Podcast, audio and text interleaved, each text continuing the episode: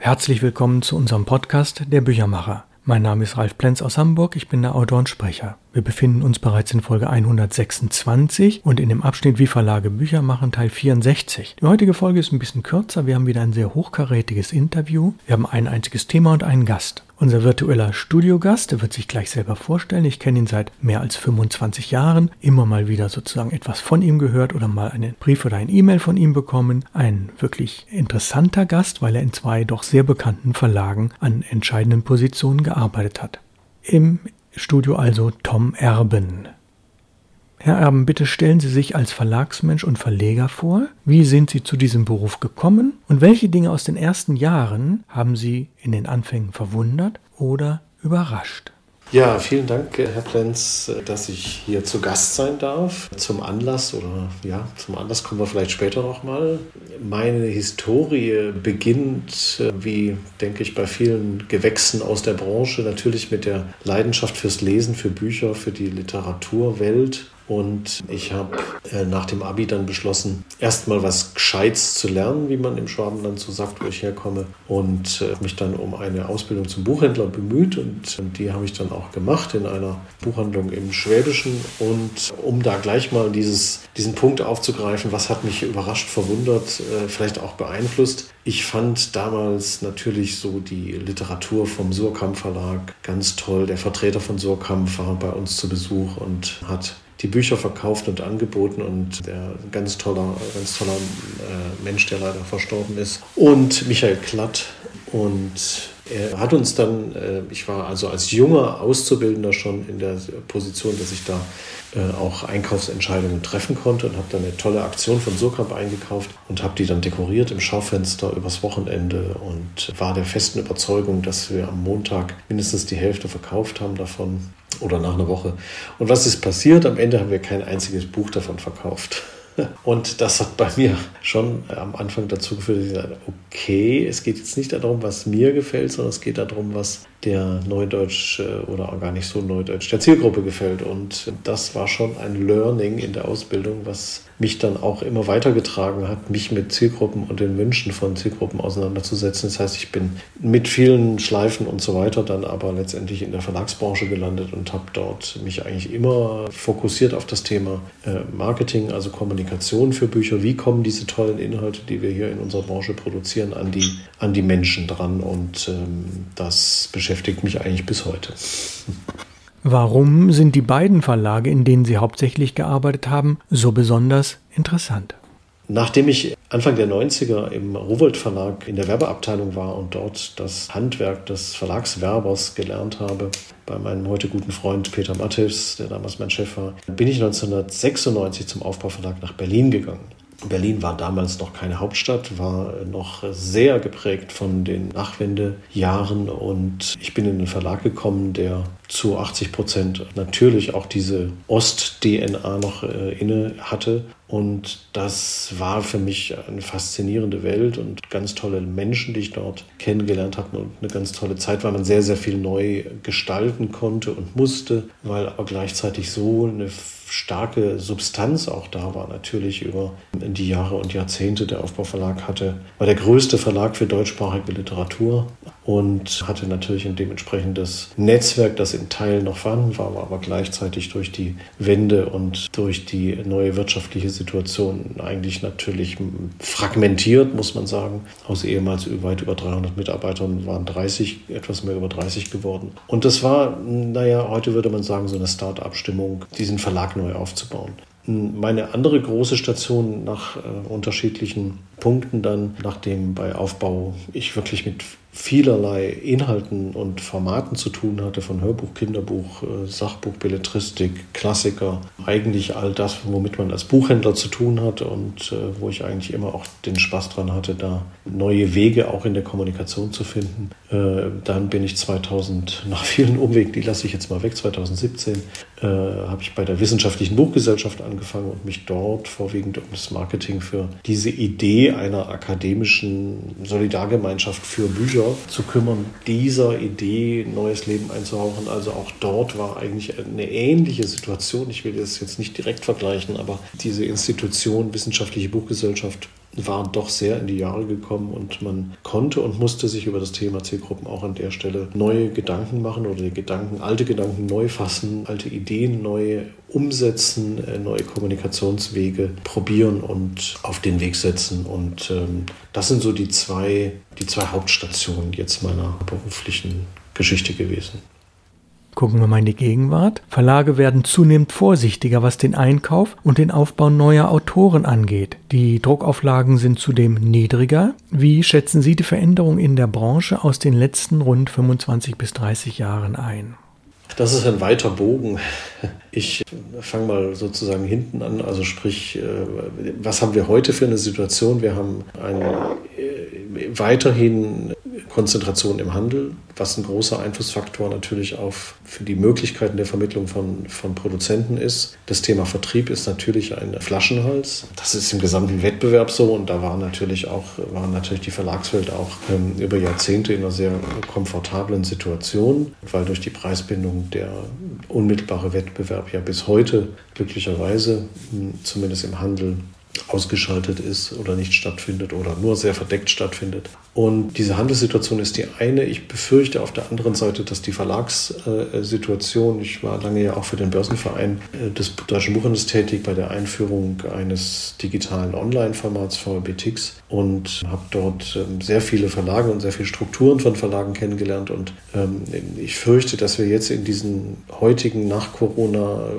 Zeiten und weiteren Konzentrationsprozessen eben auch auf ähm, eine, wirklich erschwerte Situation für Verlage, für Produzenten zusteuern werden. Es gibt äh, Tausende, Abertausende von kleinen Verlagen, die aus Leidenschaft und Liebe und Passion betrieben werden und ähm, die äh, Spannbreite dann zu den ganz großen Verlagen äh, ist bekannt. Dazwischen ist es äh, für viele Verlagshäuser schwierig. Das war eine Verlagsgrößenordnung von Aufbau, war dadurch durchaus ähm, in einer Situation, die nicht einfach ist. Auch die wissenschaftliche Buchgesellschaft ist in der Größenordnung ähnlich wie Aufbau mit rund 15 Millionen Umsatz, die es nicht, nicht leicht haben und diese und kleinere Häuser ähm, äh, ähm, haben es auf jeden Fall schwieriger, weil die Fokussierung im Markt, im Handel äh, und damit in der Aufmerksamkeitsökonomie des Kunden, der Zielgruppen, über die ich eingangs sprach, immer schwieriger wird, ähm, Titel in Anführungsstrichen durchzubringen. Wenn man sich selber mal beobachtet,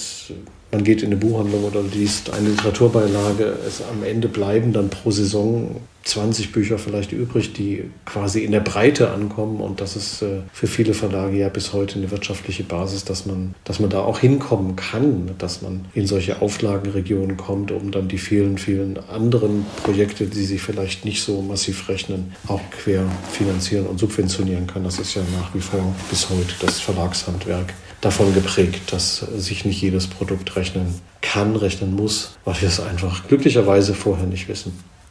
Ja, in der Wissenschaftlichen Buchgesellschaft WBG haben Sie den Vorteil, dass Sie viele Mitglieder haben, mit denen Sie in einem engen Austausch sind. Wie wirkt sich das aus? Die Wissenschaftliche Buchgesellschaft hat natürlich eine in diesem Punkt sehr komfortable Situation, weil mit den heute noch weit über 80.000 äh, Mitgliedern wir ein Verlag sind, der gleichzeitig den Kontakt zu seiner Zielgruppe eben ja, fast täglich nahezu nutzen kann über äh, Mailings, über Veranstaltungen, über unsere Kataloge, unser Magazin, äh, das wir für diese Mitglieder machen. Und ich bin eigentlich ähm, der festen Überzeugung, dass diese Idee, die eine Zeit lang die, die Idee der Buchclubs so ein bisschen aus der Mode gekommen war, dass wir heute äh, diese Buchclub-Idee eigentlich sehr, sehr zeitgemäß ist. Es ist ja nichts anderes als ein Netflix für äh, Bücher. Es ist eine, also eine Art Bücherabo. Ich habe die Möglichkeit, mir aus einem Fundus von unglaublich vielen spannenden, interessanten, wichtigen Büchern dann was auszusuchen. Und ich habe so eine Art kuratiertes Programm. Das ist ja heutzutage immer wichtiger in der Zeit, in der eben äh, Sie sprachen davon, dass die Auf Auflagen, Durchschnittsauflagen sinken. Gleichzeitig sind ja die, ist ja die Titelanzahl massiv gestiegen, weil wir wie in allen anderen Märkten auch eine hohe, hohe Individualisierung haben und es gibt immer mehr verschiedene Bücher, die halt in kleineren Auflagen ähm, erscheinen. Das bedeutet, die wirtschaftliche Wertschöpfung ist unter Umständen bei dem einzelnen Produkt geringer, aber insgesamt in der Branche ja noch einigermaßen stabil. Man ist immer die Frage, wie man mit dem Preis, äh, mit der Inflation umgeht, aber in Summe ist das ja noch gut. Und an der Stelle hat die Wissenschaftliche Buchgesellschaft natürlich einen großen Vorteil, weil wir direkt mit den Kunden in Kontakt stehen und das ist etwas, was hm, viele Verlage ähm, jetzt erst in den Fokus nehmen über die sozialen Medien äh, in den letzten 10 Jahren, 10, 15 Jahren. Da sind wir quasi qua DNA, die Idee einer, einer, einer Solidargemeinschaft eigentlich schon immer in einer, in einer tollen Position gewesen.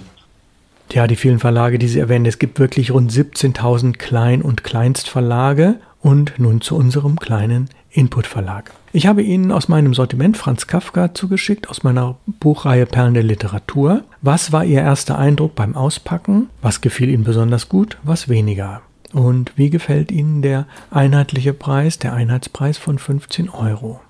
Ja, es war in der Tat ähm, der Anlass auch für, für unser Gespräch, für unser persönliches Kennenlernen, wofür ich sehr dankbar bin. Sie hatten mir angeboten, mir das Buch zuzuschicken und ich habe mich äh, sehr gefreut. Erstmal aus privaten Gründen, weil wir seit ähm, dreiviertel Jahr einen Hund im Haus haben und dieses wunderbare Bändchen von Franz Kafka hat ja diese Tatsache zum Gegenstand. Und äh, als ich das Buch bekommen habe, war ich wirklich platt, weil es mit so einer persönlichen und spürbaren Liebe gestaltet ist, dass selbst mir als Büchermacher, als Verleger oder vielleicht muss man auch sagen, gerade weil ich so viele da so viel damit zu tun habe, dass dann auch auffällt, dass sie mit diesem Büchlein angefangen vom Vorsatz über die Banderole, die individuell gezeichnete, gemalte Banderole, ein Nachwort, das das Buch einordnet. Ähm, man merkt halt, dass es wirklich das einzelne Objekt hier sich auch am Text orientiert und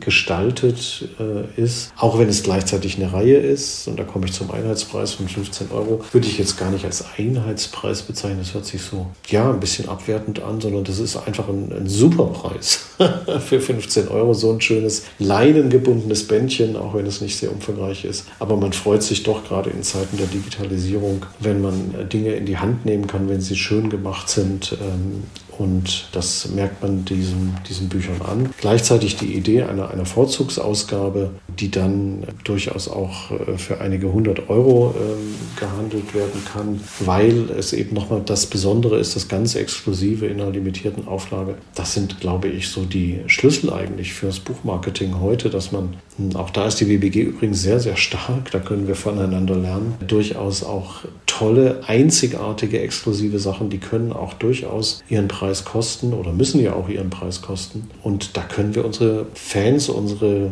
passionierten Leser, unsere Denker und unsere äh, Zielgruppen wie man so schön sagt, abholen. Ich würde eigentlich lieber sagen, nicht abholen, sondern Menschen, Leser, Käufer begeistern, inspirieren. Und das ist das, was sie im Kleinen machen und was ich auch als Maxime für das Verlegerdasein im Großen sagen würde, dass auch nur, dass Verlage nur dann wirklich erfolgreich sein können, wenn sie dieser Maxime vom Kunden her oder für den Kunden die Bücher zu machen, wenn sie dieser Maxime folgen.